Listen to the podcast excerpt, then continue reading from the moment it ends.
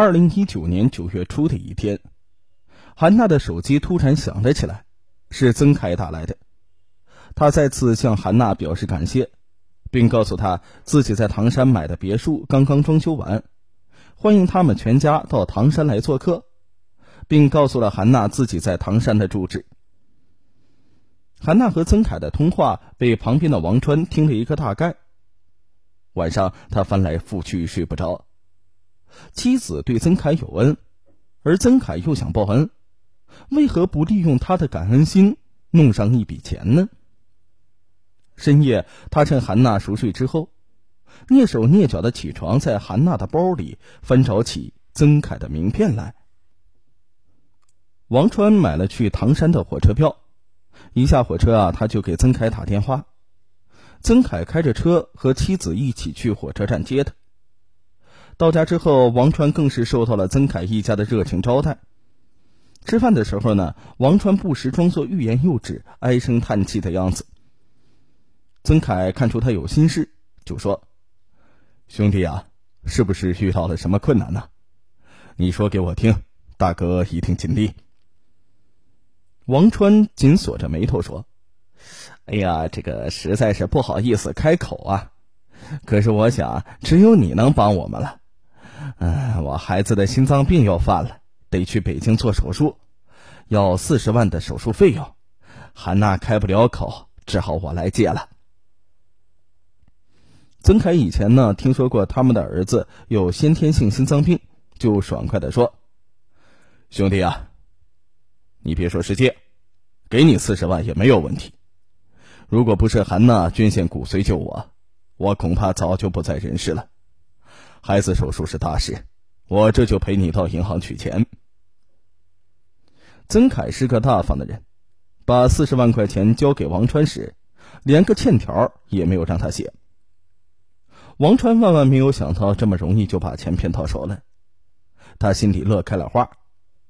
而王川怕自己找曾凯借钱的事情穿帮，在去唐山之前呢，他找个借口把韩娜的手机号码给换了。回到西安，王川没有回家，而是直接去了酒店。他以前无数次的想过，过一过有钱人的生活。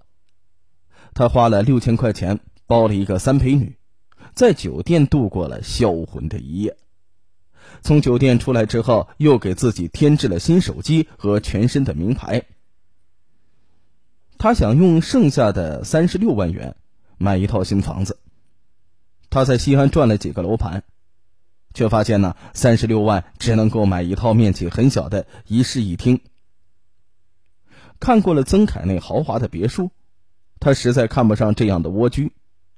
可是要买三室两厅的房子，只能靠贷款，而且啊，首期就需要三十万元，即使交够了首付款，日后也要背上沉重的债务。想来想去，他不甘心。便想去赌一下，结果手气好的话，说不定三十六万变成六十万、两百万。到那时候啊，他也可以像曾凯一样拥有一套别墅了。他牙一咬，拿着钱就去地下赌场泡了三天三夜。可没想到啊，他手气太差，三十六万竟然全部输光了。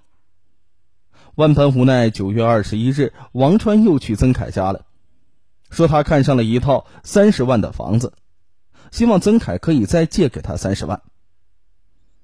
曾凯的妻子在上次借给王川钱之后，就劝说过曾凯：“我觉得王川是个无底洞，以后很可能再来，我们还是离这种人远点别再借钱给他了。”但是啊，曾凯一想到韩娜一直是靠租房子过日子，而他的生命是韩娜挽救的。现在韩娜遇到了困难，他不能袖手旁观。于是曾凯又毫不犹豫的从银行取了三十万给王川，这次同样没有让王川打欠条。见如此顺利的又拿到了三十万，王川的手又开始痒痒了。他想把前几次输的钱给赢回来。回到西安的家里，尽管王川一直在编织谎言骗妻子。但是韩娜还是从丈夫又买衣服又添手机，并一连几天彻夜不归的现象上发现了异常。经过跟踪和打听，十月四日的深夜，韩娜终于在一个赌场发现了赌得正欢的丈夫。韩娜不顾一切的冲进赌场，从牌桌上把丈夫拽到一边。可此时的王川已经是输红了眼，他嚎叫着说：“我的三十万元已经输的只剩下十六万了，我不相信我的手气总是这么差，这一次我一定要把输的钱都给赢回来。”古话说得好，十赌九输，我不许你再赌了。韩娜拼命把丈夫往外拉。别拉我！我今天一定要把之前所输的都给赢回来。韩娜怒不可遏，连拖带拽把丈夫救了出来。一出赌场，她连声质问丈夫：“你哪里来的钱啊？借的，叫你去你不去，我一开口姓曾的就给了我七十万。”韩娜一巴掌打在王川的脸上。我说了不许找人家借钱，你为什么不听？王川摸着火辣辣的脸，恨恨的望了韩娜一眼，又转身向赌场走去。韩娜冲过去拽住丈夫，王川拼命想要甩开妻子，可韩娜紧紧抓住他的胳膊不放。挣脱当中，他一把将妻子推倒在地。由于用力过猛，韩娜的头撞在路边的水泥台阶上，鲜血顿时流了出来。王川。望着地上的妻子，又望望赌场的灯光，一想起自己已经没有了退路，只有那里才有希望，他一咬牙朝赌场走去。韩娜又气又急，一下晕了过去。韩娜在路边躺了半个多小时，才被过路人送到了医院，昏睡了几个钟头才苏醒过来。第二天，她不顾伤势。立即买火车票直奔唐山。来到曾凯家，她一再向曾凯夫妇表示忏悔和谢罪，并恳请他们不要再借钱给丈夫，并把丈夫以前借的七十万写了一张欠条，表示一定要归还。曾凯夫妇看到韩娜带着伤来谢罪，才终于明白了事情的缘由。他们答应了韩娜的要求，但坚决不收欠条。韩娜把欠条放在曾凯家的茶几上，便快步走出了曾凯家里。韩娜回到西汉的家以后，准备向王川提出离婚，但是王川却一连几天没有回家。而此时的王川已经成为了热锅上的蚂蚁。在他打伤韩娜的那个夜晚，他孤注一掷的拼命下注，结果把剩下的十六万元也输得精光。并且还欠下了别人四十万的赌债，债主命他一个月之内必须连本带利归还。之后的几天，债主四处找他，王川不敢回家，四处躲藏。万般无奈，他又想到了曾凯，他打通了曾凯的电话：“哎呀，老弟呀，大哥又遇到麻烦了，我酒后骑摩托车撞死个人，死者家属要我三天之内必须拿出六十万。”否则就送我去监狱。我想了想啊，只有你能救我呀。早已明白真相的曾凯断然拒绝了他的请求，声称自己资金紧张拿不出钱来，叫王川另想办法。后来王川又几次拨打曾凯的电话，但是曾凯一直没有接听。王川虽然不知道妻子去唐山的事情。但从对方的态度上，察觉出曾凯已经对他失去了信任，不由得怒上心头。没有我们，你早就没命了。这么快就翻脸不认人了，真是忘恩负义。他越想越气，而债主的电话每天如催命一般，搅得他惶恐不安。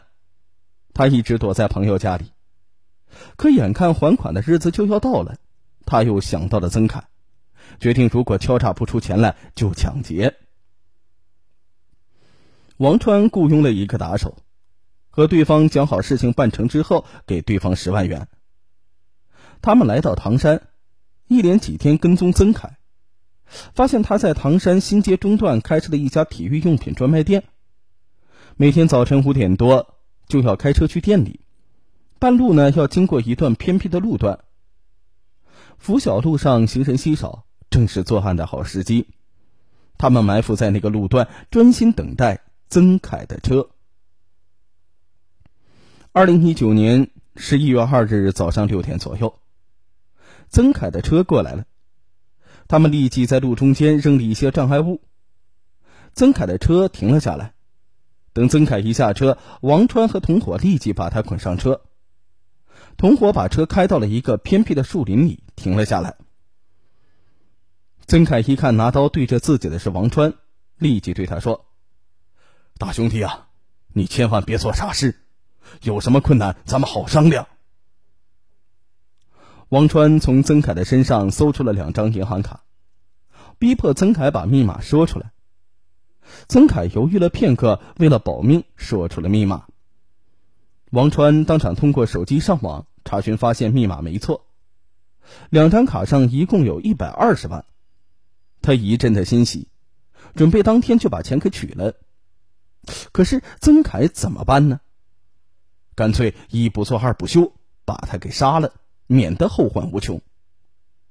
他和同伙交换了一下眼色，狠狠的朝曾凯的脖子连捅几刀，然后将其尸体抛在了草丛里。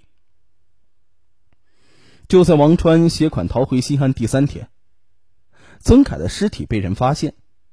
警方很快就查明了死者身份，并确认了凶手的真实身份。二零一九年十一月十三日，王川被警方抓获。